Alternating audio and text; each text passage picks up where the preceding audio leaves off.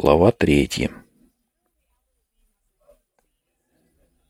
Я проснулся, когда стало светать. Отодвинув шторку, посмотрел в окно. Дождь хоть и перестал, за окном все почернело от сырости, сочился водой. Казалось, потопу не будет конца. С востока по небу плыли тучи с четкими контурами — обведенными световой каймой. По цвету картинка получалась какая-то зловещая, в то же время чем-то притягивала к себе, завораживала.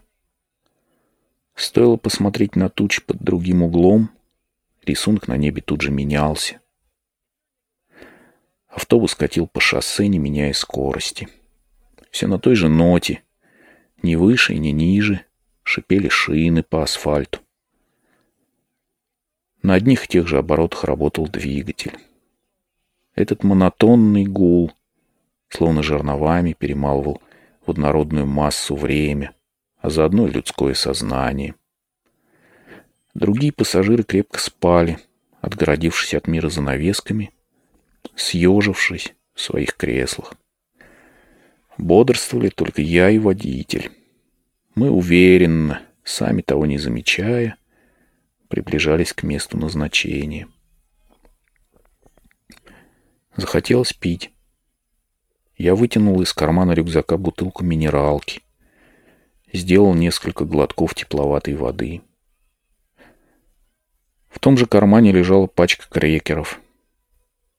Я сживал несколько штук. Они оказались сухими и приятными на вкус.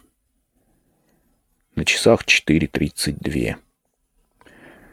Для верности посмотрел еще на число и на день недели. Цифры говорили, что прошло почти 13 часов, как я вышел из дома. Время идет своим чередом, не торопясь, не поворачивая вспять. Сегодня мой день рождения.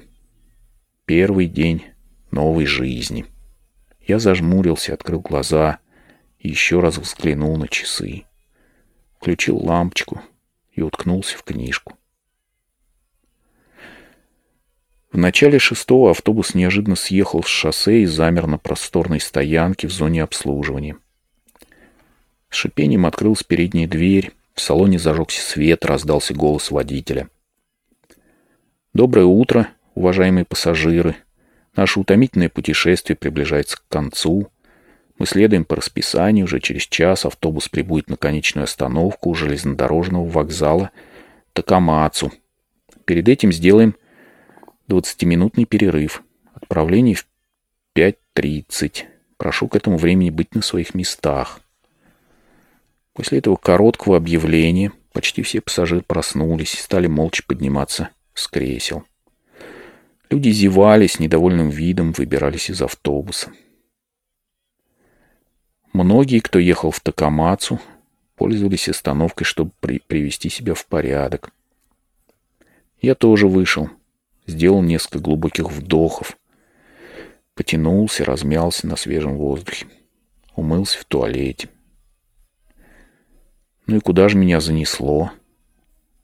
Я прошелся немного, огляделся по сторонам. Ничего особенного, типичный пейзаж — все как на любой дороге. Правда, горы вроде какие-то не такие, как в Токио. У деревьев, кустов цвет не тот. Хотя, может, показалось. В кафетерии бесплатно давали горячий зеленый чай. Только я пристроился со своим стаканчиком, как рядом на пластмассовый стул уселась какая-то девица. В правой руке у нее был такой же бумажный стаканчик, но с кофе который она только что купила в автомате. От жидкости поднимался порог. В левой руке маленькая коробка с сэндвичами. Тоже явно из автомата. Девица, по правде сказать, была странная. Какая-то неуклюжая, как ни посмотри. Широкий лоб, носик пуговкой. Все щеки в веснушках. Уж торчком. Лицо такое, что мимо не пройдешь, обязательно оглянешься. Нелепая какая-то физиономия. И тем не менее, общее впечатление девчонка оставляла вполне приличное. Вряд ли она была довольна своей внешностью, но, видимо, привыкла, уже не комплексовала. А это уже много. Что-то детское в ней было, и от этого становилось спокойно. Мне, во всяком случае. Невысокого роста, стройная, тонкая, грудь довольно большая, ноги красивые. В ушах у нее поблескивали сережки из какого-то металла, вроде дюралюминия. Волосы до плеч, крашеные, темно-каштановые в рыжину. Водолазка в широкую продольную полоску. На плече кожаный рюкзачок, тонкий летний свитер накинут на плечи, рукава завязаны на шее. Кремовая хлопчатая мини-юбка, ноги голые, без чулок. Она, видно, умывалась в туалете к широкому лбу, как засохшие корешки прилипла прядка волос.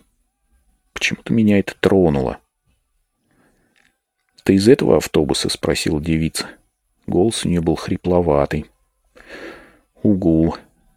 Сколько тебе лет?» Нахмурившись, она глотнула кофе. «Семнадцать», — соврал я.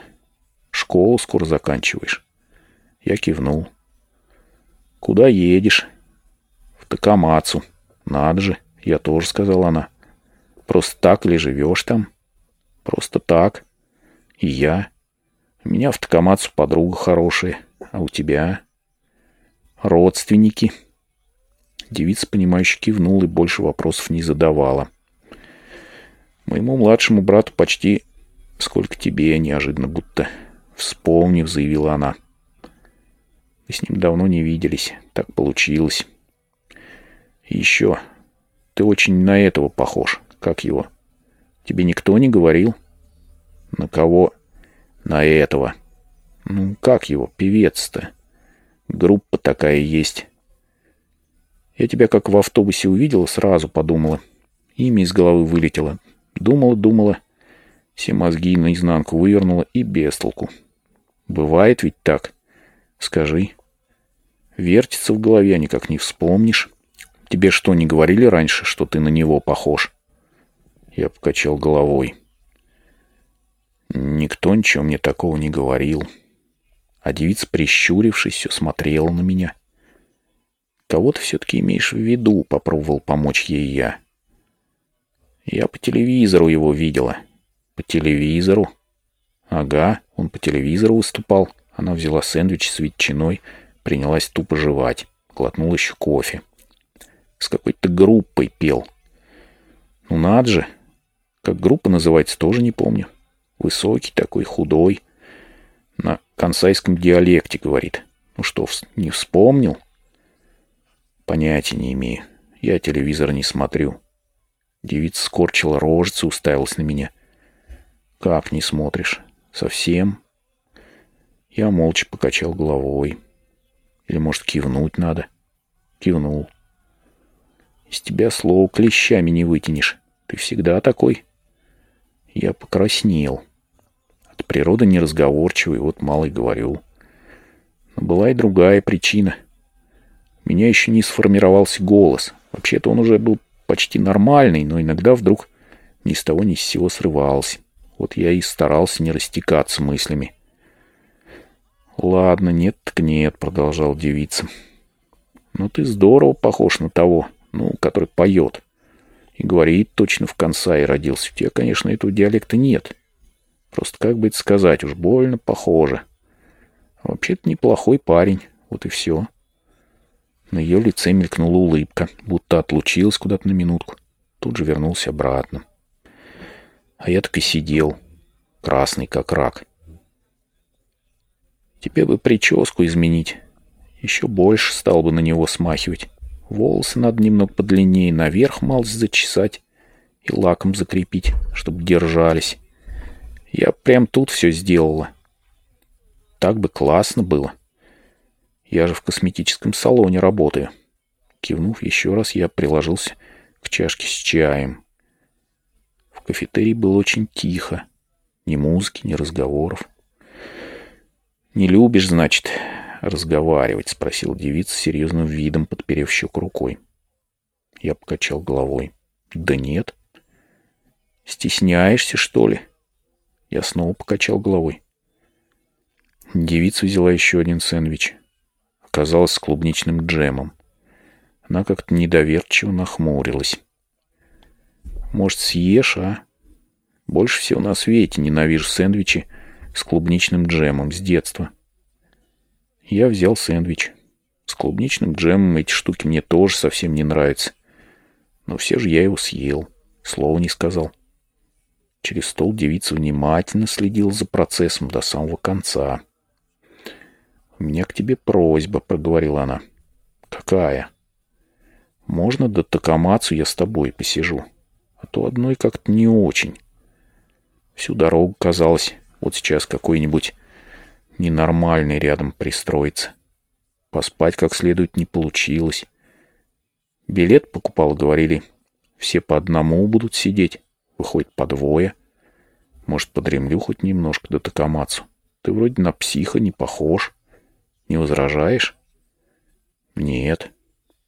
Спасибо, сказала она. Как говорится, в дороге нужен попутчик. Я снова кивнул. Ну сколько можно головой трясти, подумал я. А что еще было делать? Как там дальше-то? Дальше? Ну, в дороге попутчик, а дальше? Эх, не помню. Меня с родным языком все время проблемы. В дороге нужен попутчик, а в жизни сочувствие, сказал я. В дороге нужен попутчик, в жизни сочувствие. Повторила она, точно хотела убедиться, что все правильно. Были бы карандаш и бумага, наверное, записала бы за мной. А что это значит, если по-простому? Я задумался. Время шло, но девица все ждала, что я отвечу. Ну, встретились люди в дороге случайно. И выходит, что от такой встречи может довольно много зависеть. Настроение и так далее. По-моему, так, если коротко. Подумав, она сложила руки на столе. Точно. Случайные встречи здорово на настроение влияют. Я тоже так думаю. Я посмотрел на часы, уже полшестого. Ну что, пошли обратно? Угу, идем, согласилась она, но встать и не подумала. Интересно, что это за место, спросил я. И правда, подхватил девица. Вытянув шею, посмотрел по сторонам. Сережки в ее ушах закачались, как спелые плоды на дереве. Я сама не знаю, кажется, Курасики скоро. Хотя какая разница? Стоянка на шоссе. Просто попалась по пути из пункта А в пункт Б. Она отмерила в воздухе указательными пальцами расстояние сантиметров тридцать. Какая разница, как это место называется? Туалет, кафешка, лампа дневного света, стулья из пластика. Кофе, дрянь. Сэндвич с клубничным джемом. Ерунда все это. Никакого значения не имеет. А важно, откуда мы едем и куда. Скажешь, не так? Я кивнул. Потом еще. И еще. В автобусе все уже были в сборе. С нетерпением ждали отправления. Водитель, молодой парень с суровым взглядом, больше походил на шлюзового пристава. Он осуждающе посмотрел на нас, упрекая за опоздание, но ничего не сказал. Девица улыбнулась ему с беззаботным видом, как бы прося прощения. Водитель повернул тумблер. Зашипел сжатый воздух, дверь закрылась. Девица перебралась ко мне на соседнее место перетащила с собой невзрачный чемоданчик. Видимо, на распродаже купила. Чемоданчик оказался для своих размеров довольно увесистым. Я поднял его и запихал на полку над головой. Девица, поблагодарив меня, упала на сиденье и тут же вырубилась. Автобус рванул с места, словно заждался. Я достал из кармана книжку и стал читать дальше.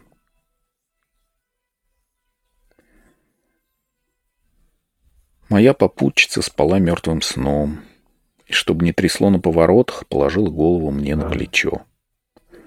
Так и ехали. Рот у нее был закрыт, она тихонько посапывала. Плечом я ощущал ее размеренное дыхание. Ворот у нее сбился.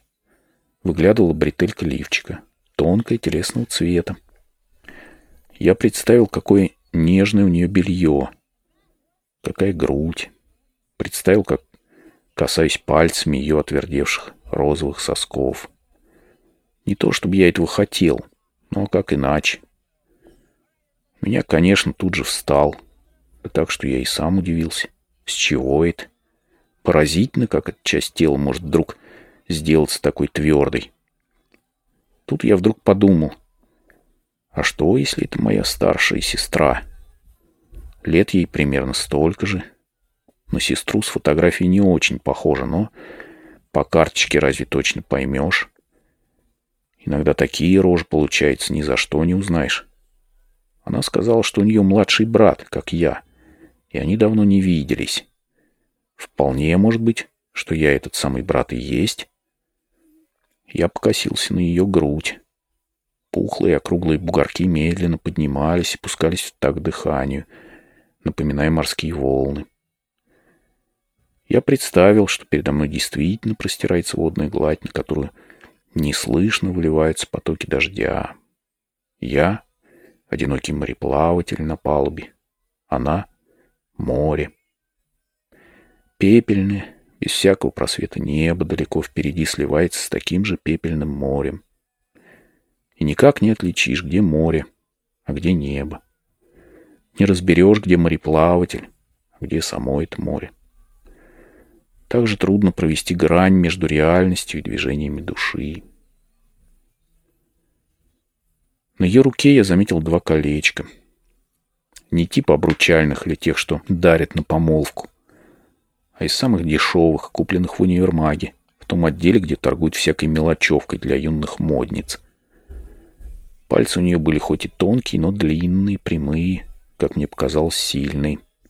Ногти в полном порядке, коротко стрижены, с бледно-розовым лаком. Ее рука чуть касалась колена. Мне хотелось дотронуться до этих пальцев. Но делать этого я, конечно, не стал. Девушка спала, как маленький ребенок.